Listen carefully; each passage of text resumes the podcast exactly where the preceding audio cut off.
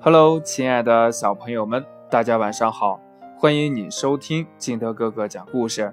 今天呢，金德哥哥给大家讲的故事叫《会奔跑的天空》。有一只小蚂蚁呀，它很喜欢快乐的奔跑。这有一天呢，它跑累了，就躺在了草地上看天空。它突然想呢，这天空可以奔跑吗？我好想看看天空奔跑的样子。这小蚂蚁就想啊，天空会不会像小兔子一样，受到了惊吓就会飞快的奔跑呢？嗯，一定是这样的。只不过到现在为止呀，还没有人能吓唬到它呢。如果我突然大吼一声，呀，这天空肯定会吓一跳的。如果我能把天空吓一跳，那它不就奔跑了吗？哇，我真是太聪明了！于是呢，在一个寂静的早晨，小蚂蚁轻轻地爬上了高高的山谷。它用尽自己最大的声音，突然的吼叫起来：“哇！”不过呢，立刻有个同样的声音响了起来：“哇！”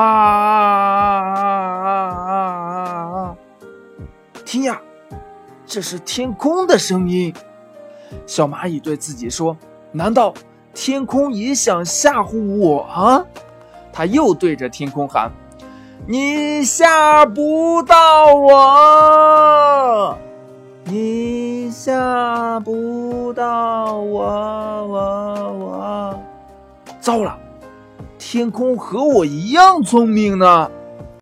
小蚂蚁没有把天空吓一跳。他垂头丧气地回到家里，不过很快，小蚂蚁又想到了新的办法。他用油漆把脸刷得惨白，用颜料把嘴唇涂成了绿色，额头涂成了红色，然后呢，他又精心想了一大堆的鬼话。终于到了晚上，所有的小虫子都睡觉了，所有的鸟儿。也都睡觉了，所有的星星也都睡觉了。小蚂蚁顶着一条白色的小毯子，轻手轻脚地走进了夜色中。天空看到我这个样子，是不是会吓得跳起来呢？这是个吝啬的夜晚，一丝月光也没有。小蚂蚁孤独地走着，很快。就迷路了，天空在哪儿啊？他一头雾水，脚底下冰凉冰凉的，一阵风吹过，脸上也冰凉冰凉的。我在哪儿啊？这是？他抽泣着。别哭，亲爱的，你怎么一个人在这儿呀？一只萤火虫飞来。啊，萤火虫，小蚂蚁。觉得此时此刻，这萤火虫太亲切了。我我是来办一件很重要的事情，你知道吗？我是来吓唬一个很大很大的东西的。小蚂蚁突然自豪起来，开始夸夸其谈。哦，是吗？那你要吓唬谁呀？萤火虫的眼里闪着光。嗯，那个很大。很大的东西就是天空。小蚂蚁很神秘地说：“你知道吗？”他接着说：“我要让天空奔跑起来。”啊，好吧，那我只好说再见了。还没等他说完，萤火虫就打着他的灯笼离开了。他可不想再听小蚂蚁的天方夜谭了。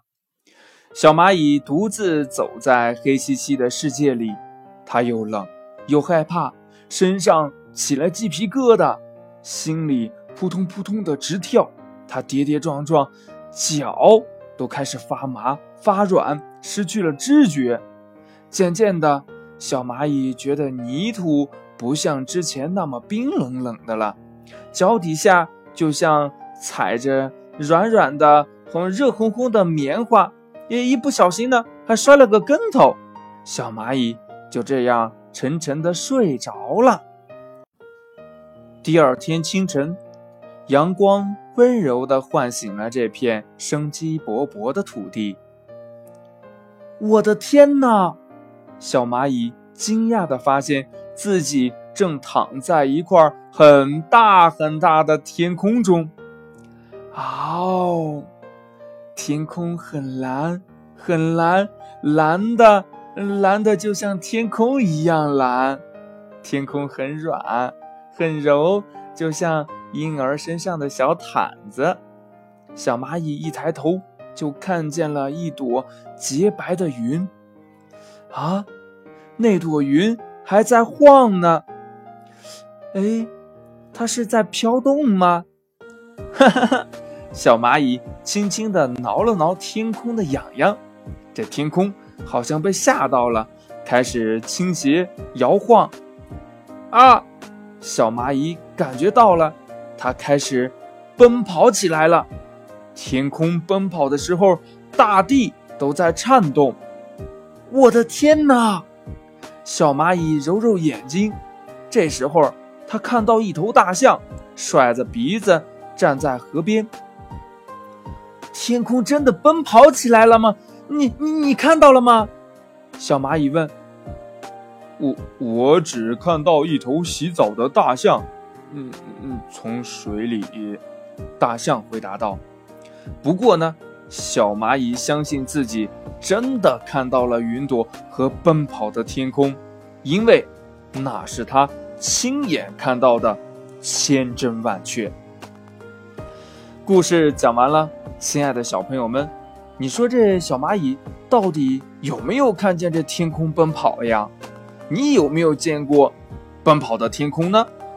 快把你想到的通过微信幺八六幺三七二九三六二告诉金德哥哥吧，或者呢，也可以跟你的爸爸妈妈来进行交流。喜欢听金德哥哥讲故事的，也欢迎你下载喜马拉雅，关注金德哥哥。亲爱的小朋友们。今天的故事就到这里，我们明天见，拜拜。